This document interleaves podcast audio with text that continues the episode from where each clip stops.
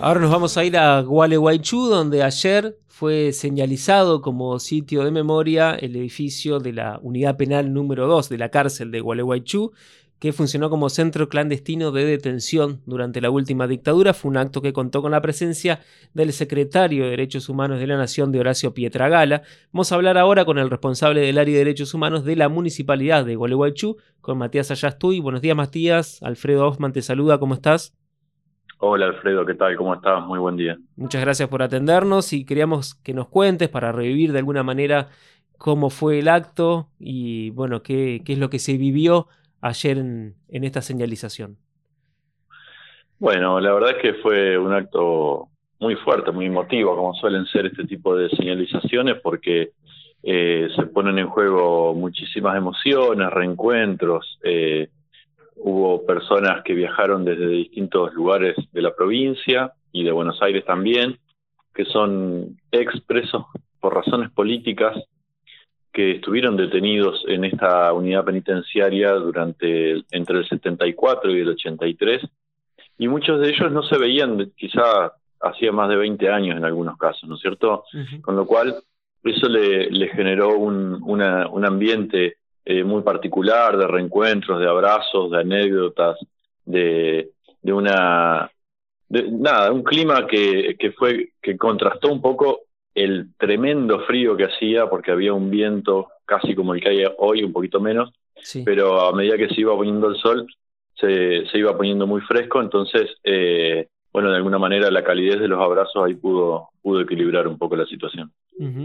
Y muchos expresos y expresas de, distintos lugares de la provincia, ¿no? Y que estuvieron allí en la, detenidos durante la dictadura y que ahora se reencontraron, como vos decías. Pero lo que quería destacar es, esto de que la cárcel de Gualeguaychú era como un lugar donde iban presos políticos de toda la provincia, ¿no?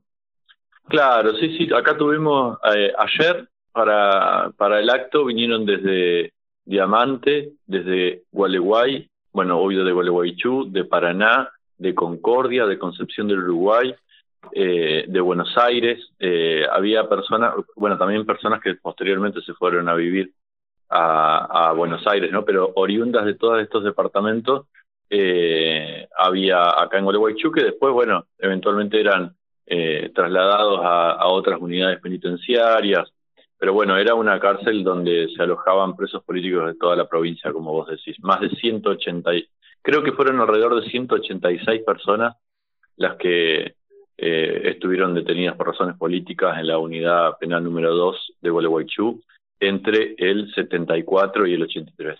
Bien. Y la unidad penal número 2 de Gualeguaychú, que tenemos entendido que ya cerró sus puertas o va a cerrar próximamente, ¿qué va a pasar con ese lugar?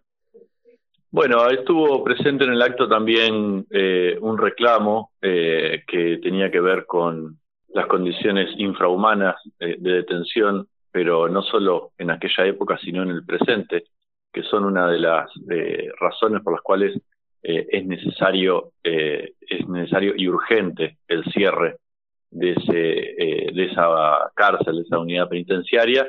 Y esto es un proyecto que está encaminado, en realidad eh, se espera que para agosto o a más tardar para septiembre, cuando se terminen algunas obras en la unidad penal número 9 del Potrero, también acá en, el, en la zona de Gualeguaychú, pueda cerrarse la unidad penal número 2 y la inmensa mayoría de las personas privadas de la libertad en ese lugar eh, puedan ser trasladadas al Potrero.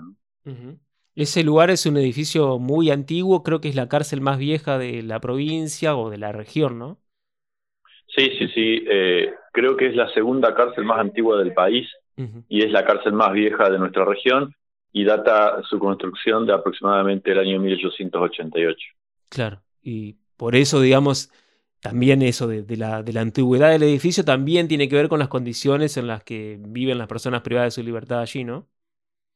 Sí, sí, sí, es un edificio que literalmente se cae a pedazos, que no ha tenido eh, los mantenimientos que corresponden, eh, especialmente en las zonas en las cuales se alojan las personas privadas de la libertad, porque por supuesto que eh, hay otras dependencias donde hay administración y, oficinas, digamos, sí, de la administración pública que, que todavía, que bueno, que han podido sobrevivir y que se, han, se les ha hecho algún mantenimiento, pero aún así eh, están en, muy malas condiciones para, para cualquier tipo de actividad. Así que bueno, me parece que también hay, hay un, doble elemento, digamos, para, para acá, que es por un lado la señalización de ese lugar como sitio de memoria, la preservación del lugar en el cual estuvieron detenidas estas personas, eh, y que eso se haya hecho un par de meses antes del cierre de la cárcel nos parece muy significativo eh, y nos parece que es una gran noticia que se señalice y que se cierre esa cárcel y que además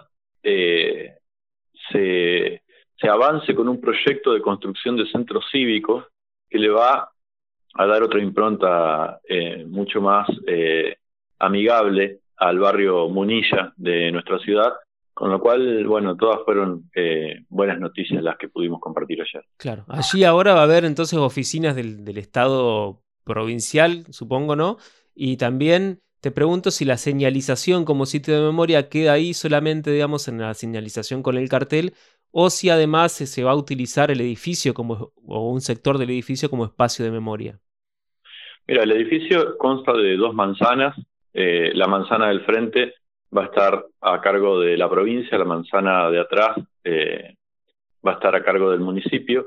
Los lugares señalizados, o sea, aquellos lugares dentro de esa gran cárcel que fueron eh, utilizados como lugar de encierro por las personas, por los presos políticos, eh, están en la manzana del frente, o sea, en la que corresponde a provincia, y ahí se identifican dos o tres, una celda y, una oficina que, que son aquellas en las cuales deben eh, destinarse a los fines de contar esa historia de lo que ocurrió ahí, ¿no es cierto? O sea, no, no, es solo el cartel, sino disponer de un espacio físico y de recursos eh, materiales y humanos para poder contar qué fue lo que ocurrió cuando decimos que eh, por ese lugar cruzó el terrorismo de Estado, ¿no es cierto? Así que, bueno, eso es un poco la idea, el cartel y la construcción de, sitio de memoria en esas oficinas. Exacto. Bueno, esto es una novedad, digamos, para la provincia porque no existe en la provincia ningún espacio dentro de algún ex centro clandestino de detención dedicado a la memoria, ¿no? A trabajo sobre, sobre la memoria. El centro clandestino de detención más, eh, digamos, emblemático, por decirlo de alguna manera, que fue el Escuadrón de Comunicaciones aquí en Paraná, fue demolido. Fue demolido, digamos, con el fin de ocultar las pruebas. Así que allí no se puede hacer, no se puede hacer nada, ¿no? Exactamente, exactamente. Sí, bueno, eh, también va en sintonía con, lo, con la señalización que se hizo en Concordia, con la que va a tener que hacerse en Concepción del Uruguay, con la que debería poder eh, implementarse eh, en la zona del regimiento de acá de Gualeguaychú y de todos aquellos otros lugares por donde haya transcurrido el horror, ¿no es cierto? yo, yo no conozco en Entre Ríos, puedo equivocarme, pero no conozco eh, esto que vos decís, un sitio de memoria que pueda ser, eh, eh, que, cumpla con todos los atributos, digamos, planteados en la Ley Nacional de Sitios de Memoria, que un poco son esto, ¿no? Son como lugares preservados en función de contar cuál fue la historia de horror que, que tuvo entre esas paredes, ¿no es cierto? Sí, sí. Sí, solo, solo hay señalizaciones como la que hay aquí en la, en la zona de los cuarteles en Paraná o la Policía Federal de Concepción del Uruguay, que tiene también una señalización, un cartel. Y bueno, la de Concordia que decís, ahora se suma la de la, de, la, de la cárcel de Gualeguaychú. Y aquí en el Museo de Bellas Artes hay una, una placa también. Eh, Matías, te agradecemos muchísimo por, por el contacto y bueno, estamos a disposición como siempre. Bueno, no, no, al contrario, gracias a usted, Alfredo. También un saludo grande desde acá de Gualeguaychú y estamos a disposición. Un saludo para vos y para toda la audiencia. Hasta luego. Hablábamos con Matías Ayastuy, director de Derechos Humanos de la Municipalidad de Gualeguaychú.